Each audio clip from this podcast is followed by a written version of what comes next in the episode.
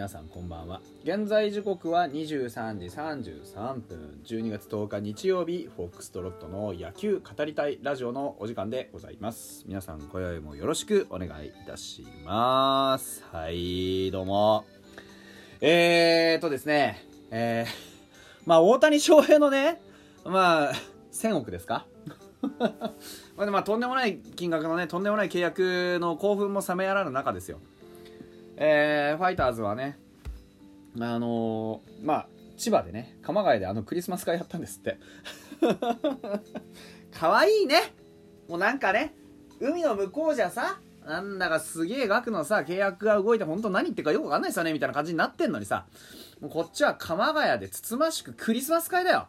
あやっぱだからあのその選手にはその選手のさそうスケールみたいなのがまだまだうちはこういうところでさまああのー、なんていうのダメじゃないじゃん別に、うん、踏むべきステップがあってやってるからさ。全然ダメじゃないんだけどなんかこういうさところでやるべきことがまだまだ残ってんだろうね、うん、なんかこう大事なものことはさ自分のその今いる現在地っていうのをちゃんと正しく認識することであってさ、うん、なんかそこからさらにねどういうステップを踏んでいけるか。あっていうところだからさ、うん、なんていうの？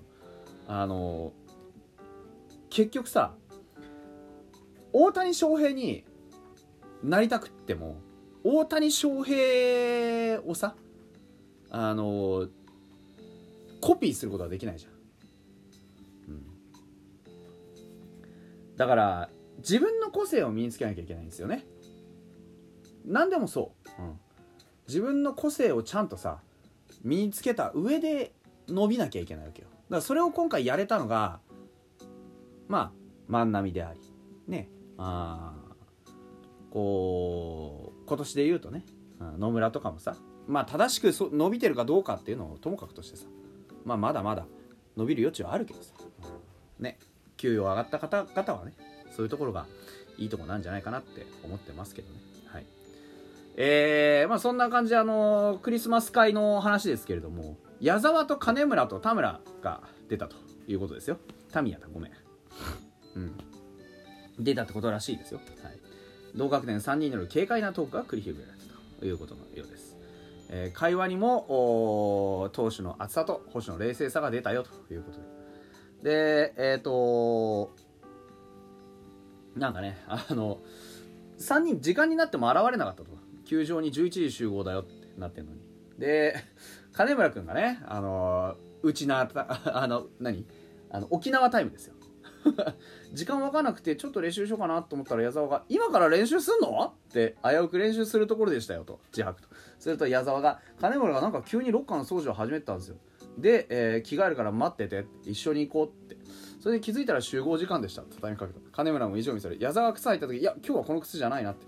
上に履き替えに行ったのでそれで遅れました。歓迎遅刻の責任を問われる両者とも矢沢です。金村です。ノーシュートなり会話にキャッチボールなるドッジボールが展開された。金村だよね。そもそも論として金村だよね。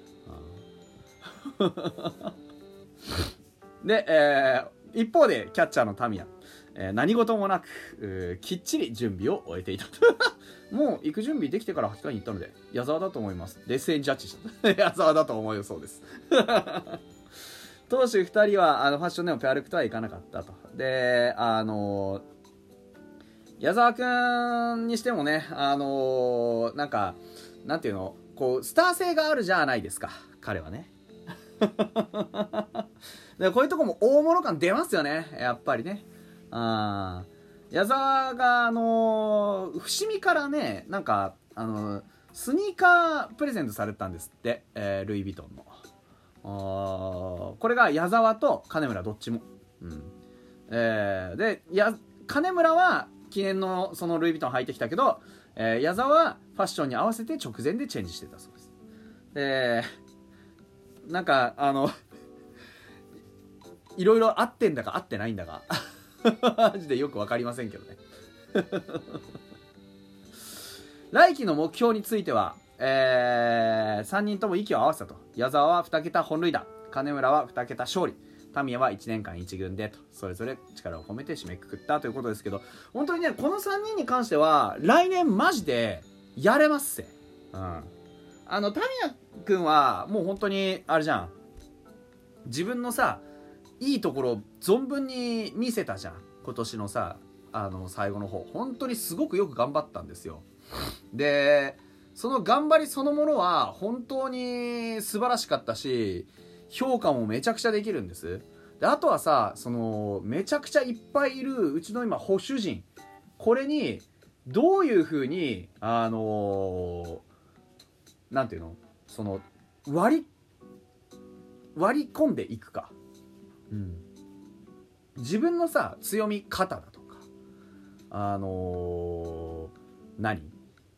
打撃だとかがバッチリいいとこ出てるわけじゃん。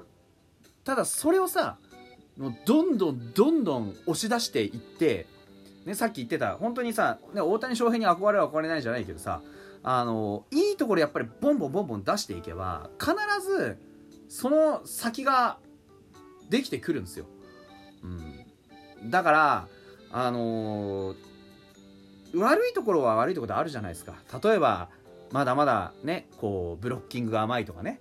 まだまだちょっと三振がとかチャンスで打てないとかいろいろあるじゃないですか。そういうことをさあの直そうとする前にいいところをもっとこう伸ばしていく。感じにしてほしいんですよね。なんか今年のさ野球見てるとさなんかこうそういうこと多くない？うん。こう悪いところに目をやるのも大事なんだけどいいところをもうどんどん出してほしいんですよ僕は。そういうファイターズであってほしいんですよね。だからタミヤがここから先に行くためにはそのこうもしかして悪いことがねまだ全然経験がないからさ絶対悪いこと降りかかってくるのよこの後。その降りかかってきた悪いことを跳ねのけて自分のいいところでガンガン勝負していってほしいんですよね。でそうすれば悪いとこ直すチャンスも必ず来るから。絶対、絶対に来るんで。ねそう。であの金村君はもうあの黙ってでもやれます。2桁勝利は絶対できる。もう絶対できます、うん、あとはあのー、きちんとさその2桁勝利に向けて自分のコンディションを1年間整えていく。少なくともちゃんとちゃんとこうコンディションの維持さえできればあの何ていうの？まあ早い段階で見えてくるから。もうステップがあと何勝だっでもあと何勝だで見ていかないで目の前の1勝をきちんときちんと積み重ねていって10回積み重ねていってほしいんですよね。だって10で終わりじゃないじゃん、うん、この人。12131415って積み重ねていってほしいからさ、うん、絶対にそこでこう止まらないでほしいよね。2桁勝利いけたんだったらもう15勝ね、うん、16勝と積み重ねていってほしいよ。それぐらいやんないとやっぱ優勝できないからね、矢沢君はまずさああの怪我治してまずバッティングでちょっと結果を残しましょう、うん、矢沢君に関してはそんなにあのー、センスが今抜群にあるさ状態だけど体がついてきてないからもう一回ちょっと今のうちにね怪我しねやっぱりあの骨折ったじゃないですか。もうあってさ有効骨もやったからさ。だからその分しっかり走り込んだりしてね。きちんとこう体を鍛え込んでからあ勝負してほしいなと思います。まだまだ息切れするの早いからね、うん、1年間1軍で試合に出続けるってすごい難しい。でも今この矢沢君のセンスさえあればなんか不思議な雰囲気持ってるからさ。うん。だからチャンスで派手な活躍する選手であってほしいよな矢沢君は、この3人は面白いと思いますよ僕は、うん、特にタミヤ金村今矢沢ちょっと一歩遅れてるけどタミヤ金村は間違いなく計算できるから。これで来,、ね、来季以降のそのファイターズの核戦力を担っていけるんだったらもうめちゃくちゃに熱いですよ。うんすごいすごいこう何て言うんでしょう。爆発力を持ってると僕は思っているんですけどね。ねはいえー、お手紙を実は1通いただいておりましてそちらの方の話もしたいなと思っております、えー、こちらはのっさんありがとうございます初めましてのお便りです。初めまして、森エンテツさんのところからやってまいりました。ありがとうございます。森さんのところから。えー、遅ればせながらお誕生日おめでとうございました。ありがとうございます。12月6日が僕の誕生日でした。えー、この数年ゆるゆる野球ファンでしたが、最近また野球熱が復活したので、皆様の野球愛を興味深く拝聴しております。ありがとうございます。ね、野球を、あのー、僕からマイナスすると何も残らなくなっちゃうんでね。はい。おお大大大大昔かな。えー、LA におそうなんですか。数年いたので野球はドジャースバスケはレイカーズなので野君もいたドジャースへの大谷選手の今回の移籍はとても嬉しいです。ああなるほど。これからも楽しい番組楽しみにしています。ありがとうございます。本当にありがとうございます。LA にいらっしゃった。これはちょっと素晴らしいですね。あの僕外国に行ったことが全くなくてパスポートも持ってないんですよ。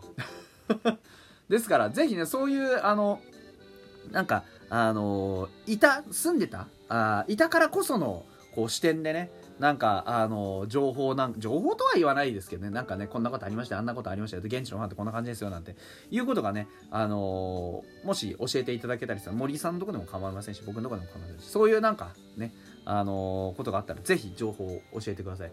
もう見ないとわからない空気感ってあるじゃないですか。どこでもそうですよね。北海道のファンはこんな感じ。ね。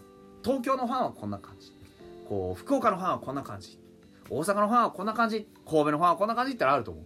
同じように LA のファンが大谷翔平をねまあテレビでやってましたけどこうね例えば熱しやすく冷めやすいとかそこにいたからこそ分かる情報っていうのもねすごく新鮮な情報でね僕も応援したいなと思ってますんで是非ともねあの間違いなくエンゼルスよりは勝てますから。